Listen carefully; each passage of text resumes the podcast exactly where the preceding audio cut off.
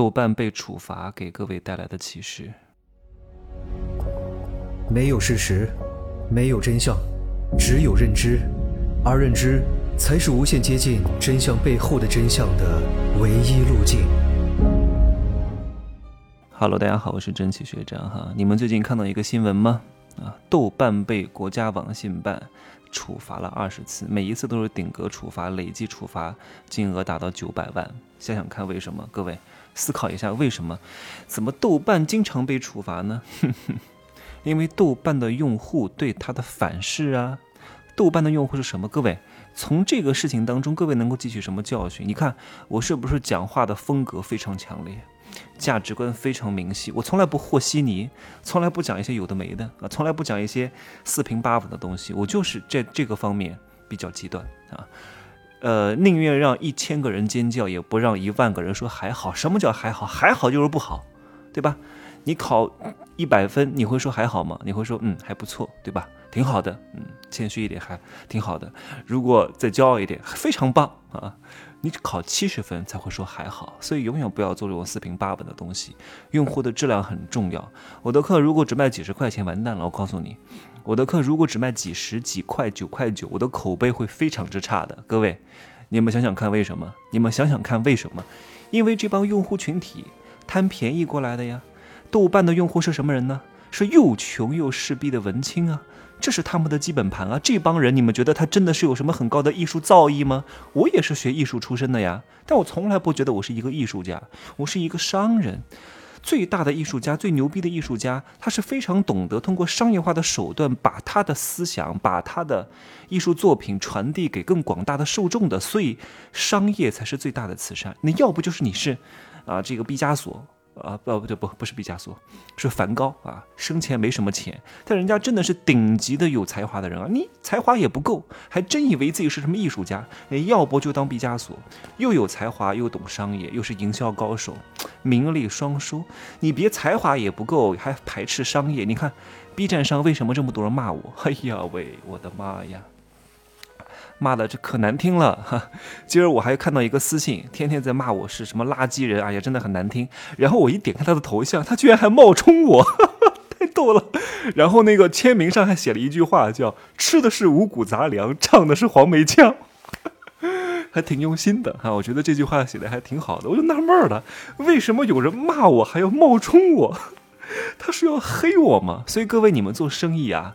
一定要好好的筛选一下你们的用户，不能什么用户都要。各位，我筛朋友，跟我见面吃饭的，我一定是有标准的，谁都能跟我吃饭。那跟我吃饭的朋友不会觉得我有多珍贵啊，也不会觉得啊能跟我吃饭是一件很荣幸的事情，一定是有原则和标准的。我都说得很清楚，要不我们是故交。啊，我们之前有非常深厚的感情，要不就是你自己事业做得很不错，我跟你在一起呢，身心灵得到洗礼啊，我们彼此交流，互相成长啊，一起共情，在在这次愉快的饭局当中，我们彼此的精神啊，甚至有时候可能会有事业得到一次升华，那这个饭吃的就有意义。很多人请别人吃饭，很多人找我吃饭，哎呀，我请你吃个饭吧，我说吃饭干嘛呀，好浪费时间啊。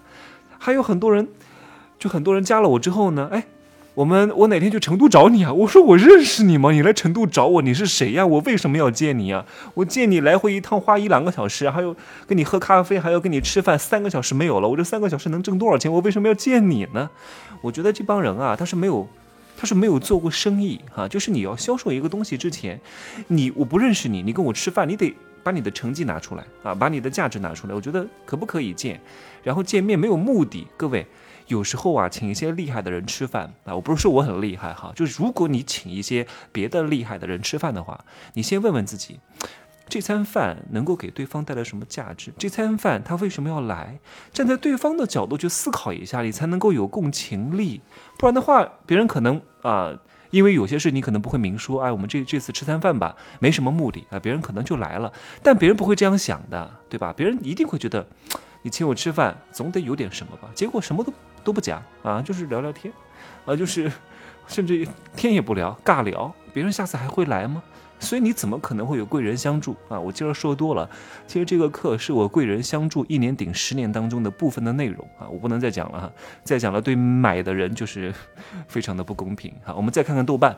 豆瓣的这帮用户都是文青啊，都是没什么钱的，有着理想主义情怀的啊，对这个世界充满愤怒的这帮人。所以呢，他们越多，看似这个互联网公司的流量变得很多，可是这个是坏流量啊，坏流量不会给这个社区增加一个正向价值的，反而会给他带来负向的价值，给这个互联网公司惹麻烦，增加罚款和他的监管成本越来越高，他破坏了这个互联网公司的整体的商业氛围，然后也没有办法给这个公司提供收入，你想想看，豆瓣不赚钱的呀？为什么？因为豆瓣的用户都是很排斥搞什么商业的啊！你看，你要变现了，哎呀，你看你要收钱了，你是一个割韭菜的，你是镰刀，你看看，所以这帮用户是没法成就豆瓣的。哎呀，在里面只有谩骂、辱骂、不满，你想满足他们是绝对不可能的。我告诉你哈，哪怕你给他们提供的内容是免费的，但他们依然会觉得，嗯，你就应该。给我提供免费的内容啊！你我还嫌弃你的内容不好哈，我还要纠正你改变，哼，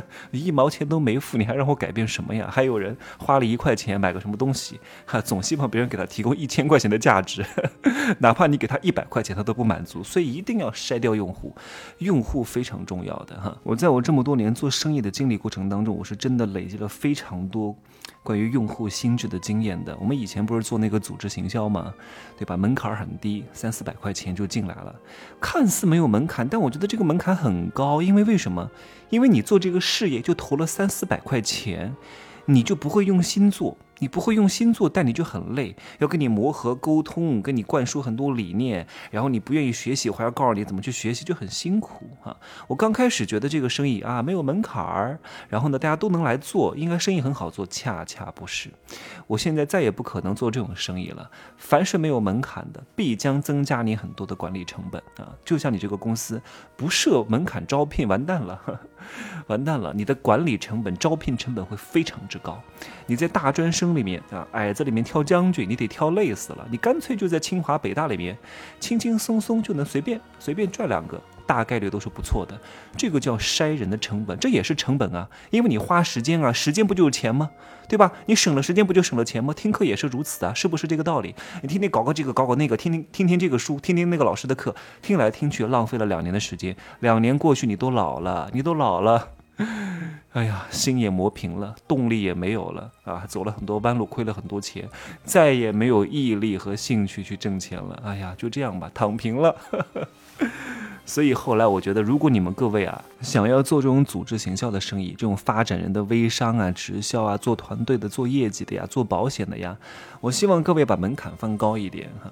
我知道各位都想增员啊，这个增员这个词儿是保险公司常用的，那直销公司就是拉人啊、发展会员啊、发展代理、招代理哈，每个行业的术语都是不一样的，本质上就是几个字，就是看谁会拉人啊，就是拉人的门槛高一点呢。我们不要虚假的繁荣，各位。虚假的粉丝和流量，我是一概不要；虚假的团队成员和代理是一概不要，因为你要这么多没有意义。你看似有很庞大的团队，全部都是 矮脚将军，有什么意义呢？没有意义，你还搞得很心累。这些人还会反向的让你觉得，哎呀，这个生意不能做，你会觉得做得很累。一定要设置高门槛啊！这个门槛呢，最好是金额的门槛或者价值观的门槛，把这些不符合你的价值和。进这个投不起这个钱的人全部筛掉。譬如说这个生意啊，要投三四万才能做，我觉得挺好的，啊，至少能够交得起这个钱的人还算不错。就算他交不起，凑吧凑吧凑个三四万块钱，他是有投入成本的，他是有业务损失的，他至少在管理成本上你会降低很多，你做起来会顺手很多。不然的话，投个三四百。哎呀，人家就随便随便投投，人家也不想真心做，但是你却把别人当做他是真心想来做这个生意的，别人就试试看，你还以为对方是要把一辈子的身心都放在这家公司了，所以你们两个的价值观是不匹配的，这就导致你们在管理上磨合上会增加很多的时间和耗损，没有必要的。啊。还有一种人啊，就是每天在微信上给我发几十条信息，在各种平台上给我发一大段一大段的文字，我都不知道他在说什么，我看了一下，我都不知道他讲什么，神神叨叨的。我都看不懂，凡是跟我讲一大堆话的人是绝对不可能给我买什么东西的啊，也没有买过我的什么课。很多人连加都没加我，把我课都全买了，我都不知道哎，这人谁呀？后来他全部买完了才加我，说我把你都买了啊，我现在加你一个微信，认识一下你。哇，我说真的是用户的质量太重要了。那你会发现，通过门槛的设置，你会过得很顺遂，赚钱赚得也很开心，而且呢，你能够交到一帮志同道合、能量很高、互相加持的朋友，真的很重要的。